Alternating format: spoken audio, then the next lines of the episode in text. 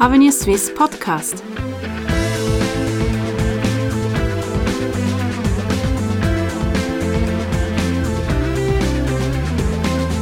Herzlich willkommen bei Avenir Swiss, der liberalen Denkfabrik der Schweiz.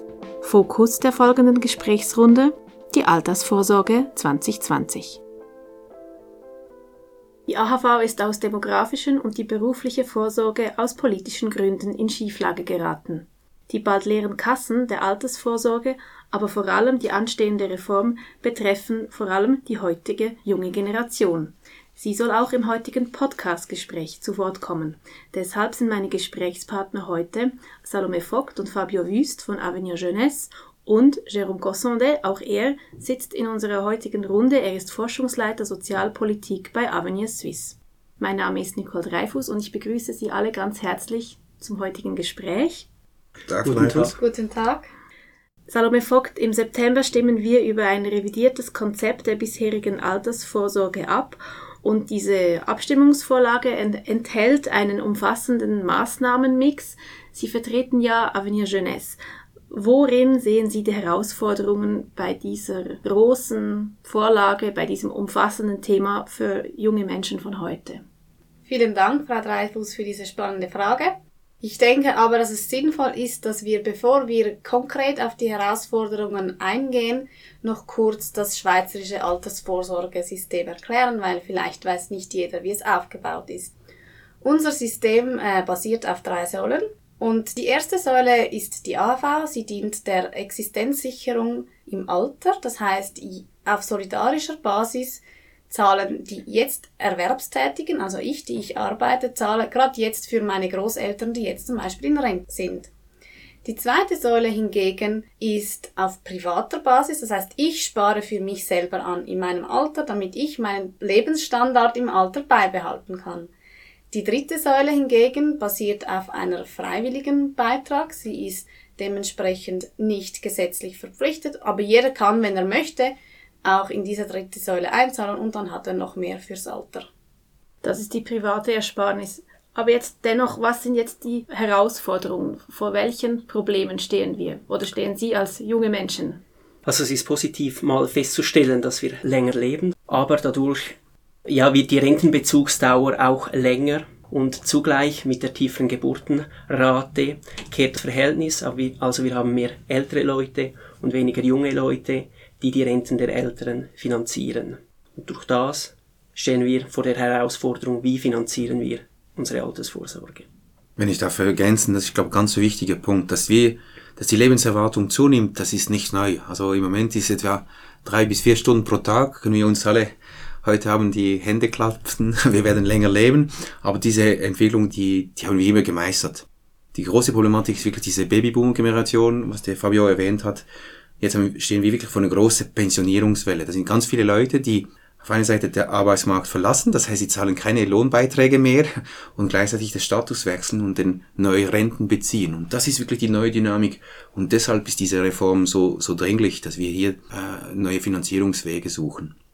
Genau, weil es ist ja auch ganz spannend zu wissen, zum Beispiel, dass als die AHV nämlich eingeführt wurde im Jahre 1948, war es so, dass sechs Menschen für die einen Rentner aufkommen mussten. Mittlerweile aber sind es nur noch 3,5 und äh, es wurden äh, Statistiken errechnet, die besagen, dass im Jahre 2035 nur noch sozusagen zwei Menschen, die im Erwerbsleben sind, auf einen Rentner kommen. Also wir haben da eine ganz krasse Verschiebung und dementsprechend müssen auch Maßnahmen ergriffen werden. Mit anderen Worten, die Jungen zahlen die Zeche in 30 Jahren.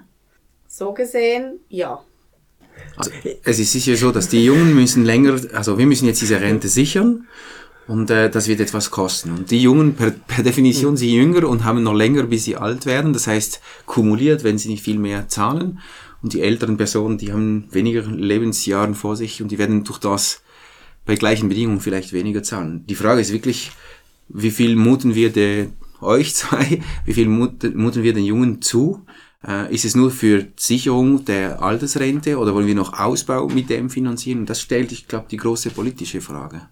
Und ich denke auch bei der jungen Generation, die Solidaritätsbereitschaft ist da. Also man ist auch bereit, Das sieht man. Man muss Kompromisse eingehen, dazu beizutragen und auch Abstriche zu machen, um die Altersvorsorge sicherzustellen. Die Frage ist einfach, wie stark, dass man das macht, eben ob man auch bereit ist, zu einem Ausbau der Altersvorsorge beizutragen. Und ich denke, das ist zweifelhaft äh, und muss hinterfragt werden.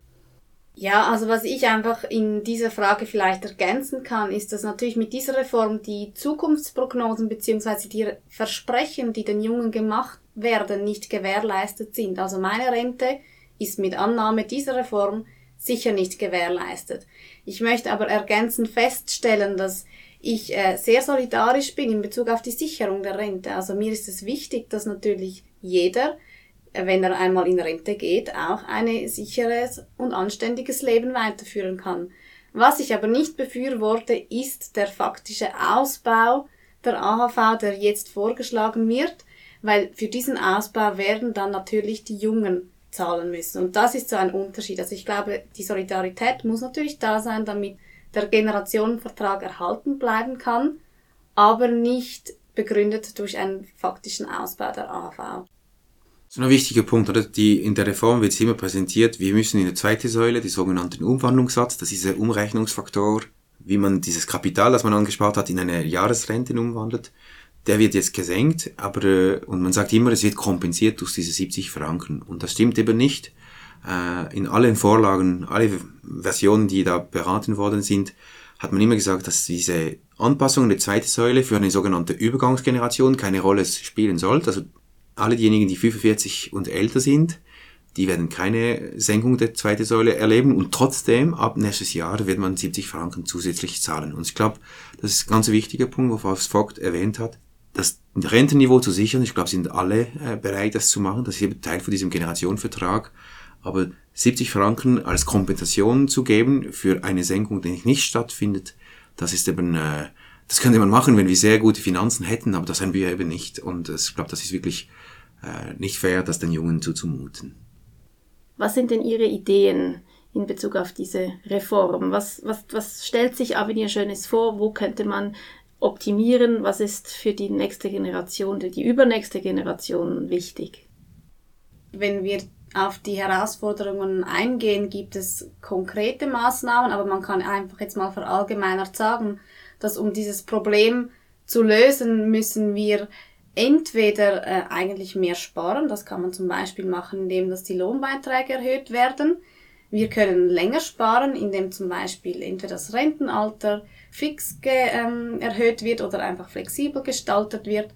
Oder aber die Renten kürzen, aber das ist wahrscheinlich die unattraktivste Lösung. Das Rentenalter zu erhöhen ist aber in unserer Gesellschaft nach wie vor ein großes Tabu. Ja, ich denke, ein Tabu muss man brechen. Also die ganze Situation auch auf dem Arbeitsmarkt ändert sich. Wir müssen flexibler werden. Wir können uns nicht mehr einfach an fixe Altersvorstellungen halten. Die ganze Lebensgestaltung bricht auf. Das sieht man ja beim Arbeitsmarkt. Es ist selten, dass man bei einem Unternehmen beginnt und dann bis zum Schluss, bis zur Pensionierung dort arbeitet oder aber auch bei der Arbeitsgestaltung, Teilzeitarbeit wird attraktiver oder das Tätigsein gleichzeitig für verschiedene Arbeitnehmer und von dem her finde ich beim Alter ist es legitim und notwendig. Genau, wenn man sich vor allem vor Augen führt, dass eigentlich als die AHV mhm. eingeführt wurde, wurde sie für eine Zeitdauer von 13 Jahren sozusagen festgelegt und heute dadurch, dass wir Gott sei Dank einfach länger leben, haben wir eine Rentenbezugsdauer von mittlerweile 22 Jahren und die muss natürlich gesichert werden. Das heißt, eigentlich wäre es einfach die logische Konsequenz, dass wenn wir 22 Jahre mehr leben dürfen und hoffentlich auch gesund leben, dass wir da ein bisschen mehr arbeiten müssen. Ich finde diese Tabufrage spannend. meine, dass wir länger leben, ist nicht nur ein Schweizer Phänomen, das beobachten in jeder andere Länder dann auch.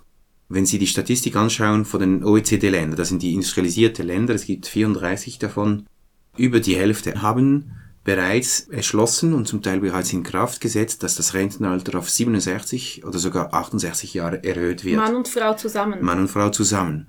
Und was spannend ist, wenn Sie schauen, das sind Länder, diese 18 Länder, nur eins, Spanien, ist die Lebenserwartung größer als die Schweiz und alle anderen Länder ist die Lebenserwartung tiefer. Das heißt, obwohl dort man noch weniger Gründe hätte, die Lebenserwartung zu erhöhen, dort hat man offensichtlich politischen Konsens gefunden, darüber zu sprechen. In der Schweiz vermutlich geht es uns noch zu gut und deshalb ja. zögern wir, beharren wir auf diese 65 respektive 64 für Frauen und blockiert ganz, ganz viele Maßnahmen. Obwohl es super wichtig und super schlagfertig ist, weil wenn Sie das Rentenalter erhöhen, einerseits zahlen Sie länger ins System ein, Sie arbeiten ja länger und Sie beziehen weniger lang Gelder raus, weil Sie eine verkürzte äh, Pensionierungsdauer haben. Also dieser kombinierte Effekt für ein Jahr länger schaffen, das bringt etwa drei Milliarden Franken pro Jahr in die AHV-Kasse. Also das ist ganze powerful äh, Maßnahmen, um die finanzielle Sicherung der AHV äh, zu garantieren. Aber Herr Gossonde, wieso behandelt man dieses Thema so stiefmütterlich? Also es gab verschiedene Phasen. Wahrscheinlich sehr lange hat man das Problem, diese Dynamik, die wir vorher erwähnt haben, diese Pensionierungswelle verkannt. Wir haben gedacht, ja, das haben die, die anderen immer gesagt, das wird schwieriger und, und das Problem nicht akzeptiert. Ich glaube, jetzt unterdessen, links wie rechts im politischen Spektrum, haben die Politiker realisiert, wir müssen hier etwas unternehmen. Das ist jetzt mal der erste Schritt. Der zweite Schritt natürlich, äh, für viele ist es immer noch attraktiver zu behaupten, wir erhöhen die Mehrwertsteuer, wir erhöhen die, die Lohnbeiträge, ist vielleicht nicht so plastisch äh, und tut es vielleicht im ersten Moment weniger weh, als wenn wir sagen, wir arbeiten ein bisschen länger. Aber ich glaube wirklich, eure Generation rechnet damit, dass ihr nicht mit 65 aufhört, vielleicht nicht bis 70 Vollzeit arbeitet, aber vielleicht sukzessiv den Beschäftigungsrat reduzieren kann, einen sanften Übergang in die Pensionierung, um sich um die Enkeln zu kümmern, um sich um die eigenen Eltern zu kümmern, die vielleicht pflegebedürftig sind. Also ich glaube, einen sanften Übergang ist schon, schon zu, zu planen. Aber diese Vorstellung, man arbeitet sich tot bis zum 24. Jahren, 364 Tagen und am nächsten Tag hat man aufgehört, das ist vermutlich ausgedient. Sie haben ja vorhin die flexiblen Arbeitsmodelle angesprochen. Können Sie da noch etwas ausführen? Was sind Ihre Ideen von Avenir Jeunesse? Ja, man kann ja zuerst einmal festhalten, dass neben dieser demografischen Herausforderung, die wir gerade erwähnt haben, halt eben nicht nur diese Problematik auf uns zukommt, sondern dass es auch einen gesellschaftlichen Wandel gibt, der ebenfalls Herausforderungen mit sich bringt. Und wir sind der Meinung, dass diese gesellschaftlichen Herausforderungen ziemlich sicher auch neue Arbeitsformen mit sich bringen werden. Ich meine, es zeigt sich auch heute schon, dass viel mehr Menschen Teilzeit arbeiten, dass man nicht nur noch eine Karriere anstrebt, sondern vielleicht hat man verschiedene Karrieren.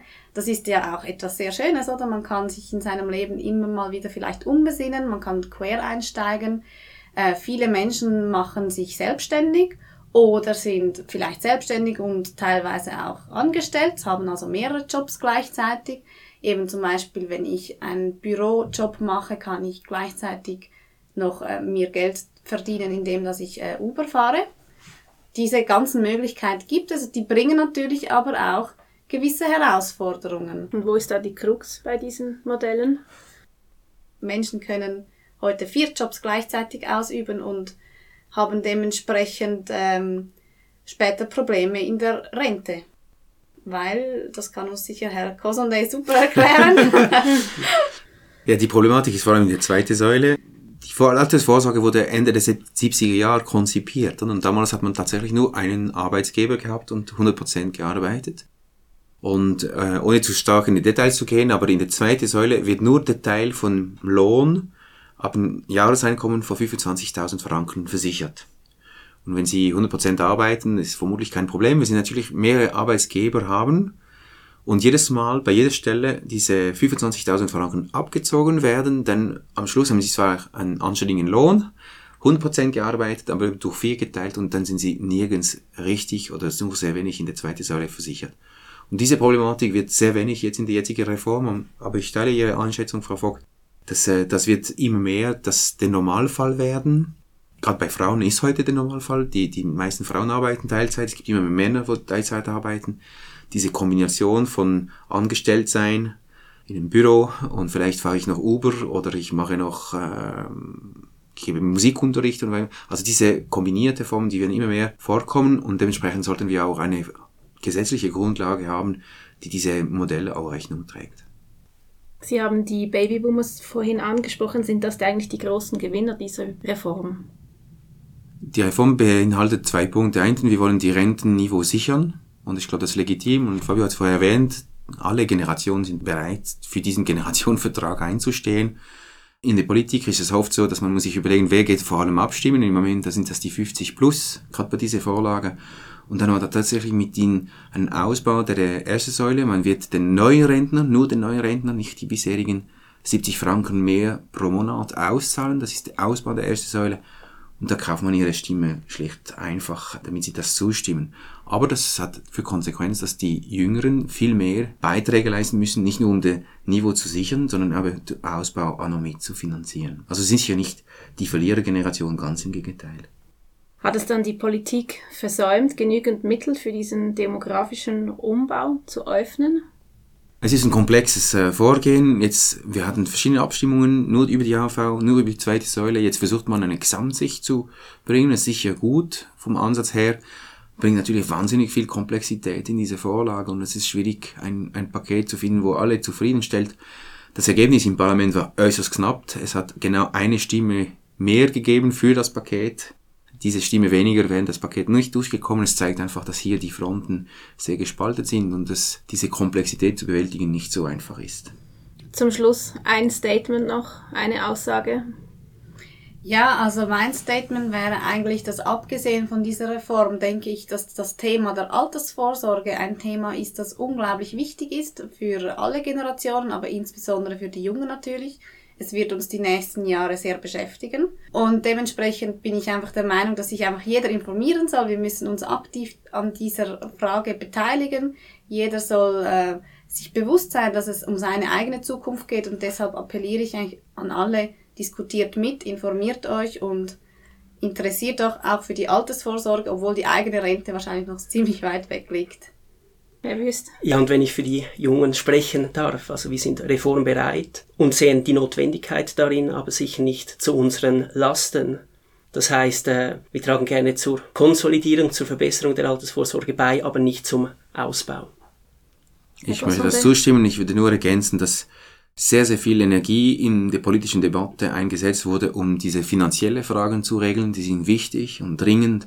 Aber eben diese gesellschaftliche Veränderungen, die wir besprochen haben, die sind genauso wichtig. Und gerade für die Jugend, das ist eure Arbeitswelt von heute und von morgen. Auf da müssen wir, äh, vielleicht nicht bei dieser Reform, aber spätestens bei der nächsten Reform müssen wir auch äh, eine Lösung bieten. Prägnante Worte. Ich bedanke mich ganz herzlich bei Ihnen drei für dieses aufschlussreiche Gespräch und bin gespannt, in welche Richtung wir gehen werden. Besten Dank. Gern geschehen. Dankeschön. Danke. Sie hörten einen Podcast von Avenir Suisse, dem unabhängigen Think Tank der Schweiz.